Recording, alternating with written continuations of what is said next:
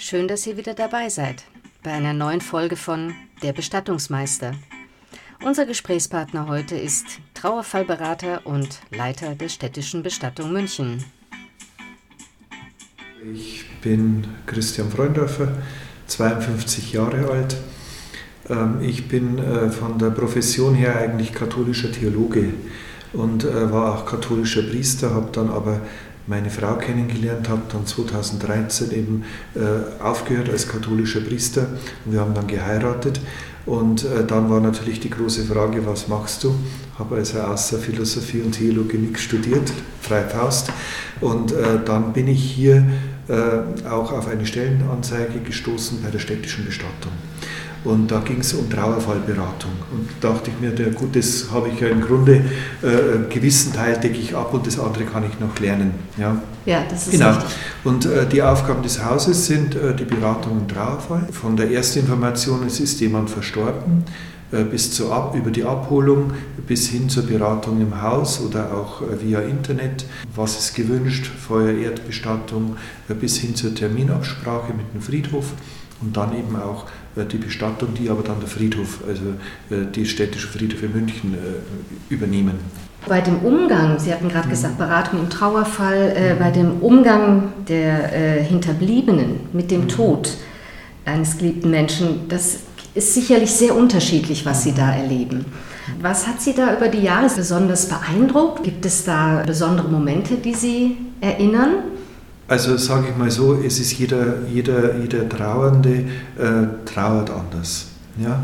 Es gibt also Menschen, die sind sehr, sehr zurückgezogen dann und, und auch sehr zerbrechlich, auch angreifbar.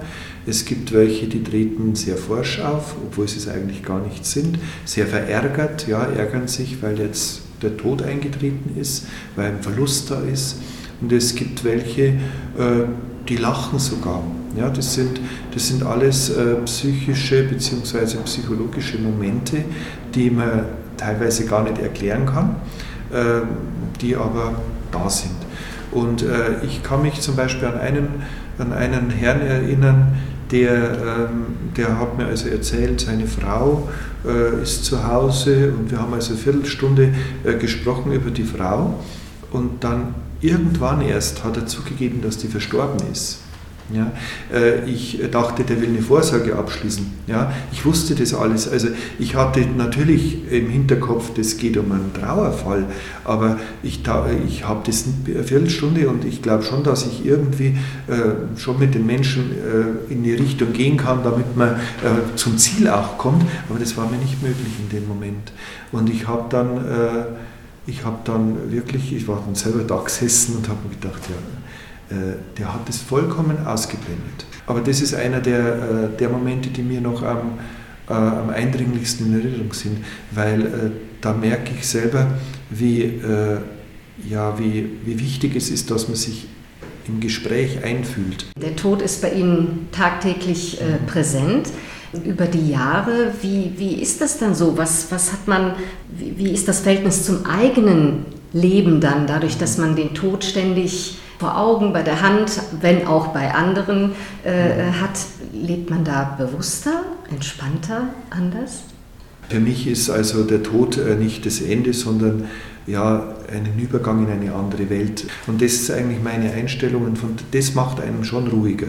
Ja. Mhm. Das macht einen auch bewusster. Natürlich führen einem die, äh, ja, die Augenblicke, die, die man manchmal hier durchlebt, ähm, dann nochmal ex exemplarisch vor Augen, äh, ja, wie es eigentlich, ähm, ja, was alles sein kann. Ja? Wenn, wenn du, wenn du äh, totgeborene Kinder, ja, Eltern von totgeborenen Kindern betreust oder, oder eine junge Mutter mit, mit, mit 27 war, habe ich gehabt, äh, ja, die stirbt, das Kind ist klein, ja, äh, oder oder stirbt auch die 105-Jährige, ja, äh, wo dann der Sohn da sitzt und, und, und Rotz und Wasser weint, auf gut äh, Deutsch, äh, wo du dir dann auch sagst, naja, aber ähm, das spielt eben keine Rolle, wie alt die Menschen sind. Ja? Die Trauer ist, äh, ist äh, im Grunde die gleiche. Ja? Natürlich in einer, in einer anderen, in, in einer anderen äh, Begründbarkeit auch.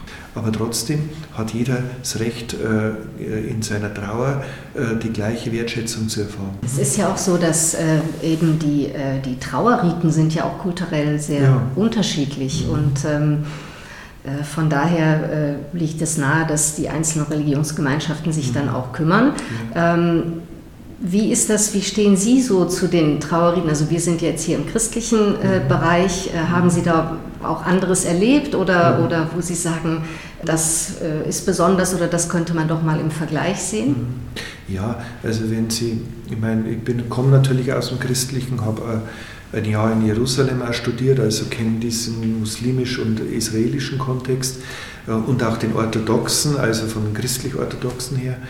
Aber bei uns ist jeder willkommen. Wir haben Hindus, wir, wir haben Buddhisten, die dann, äh, die dann im Krematorium zum Beispiel, also bei den Hindus, natürlich äh, eigentlich dabei sein wollen bei der Einäscherung.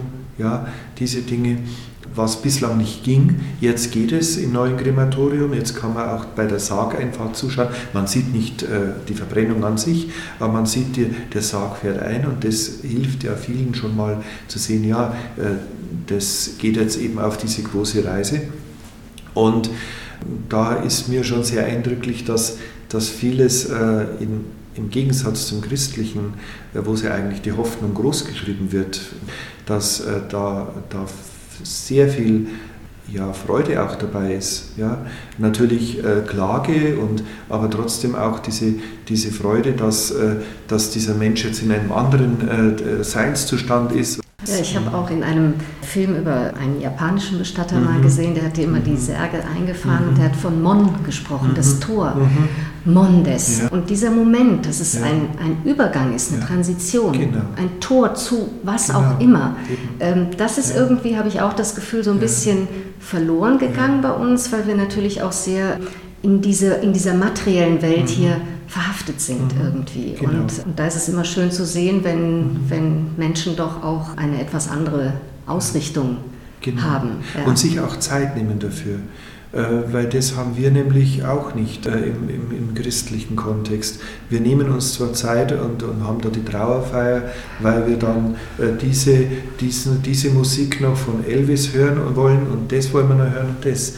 Ähm, aber äh, bei, den, äh, bei, bei anderen Religionen ist es oft so, die nehmen sich die Zeit, weil sie eben selber was gestalten noch, ja?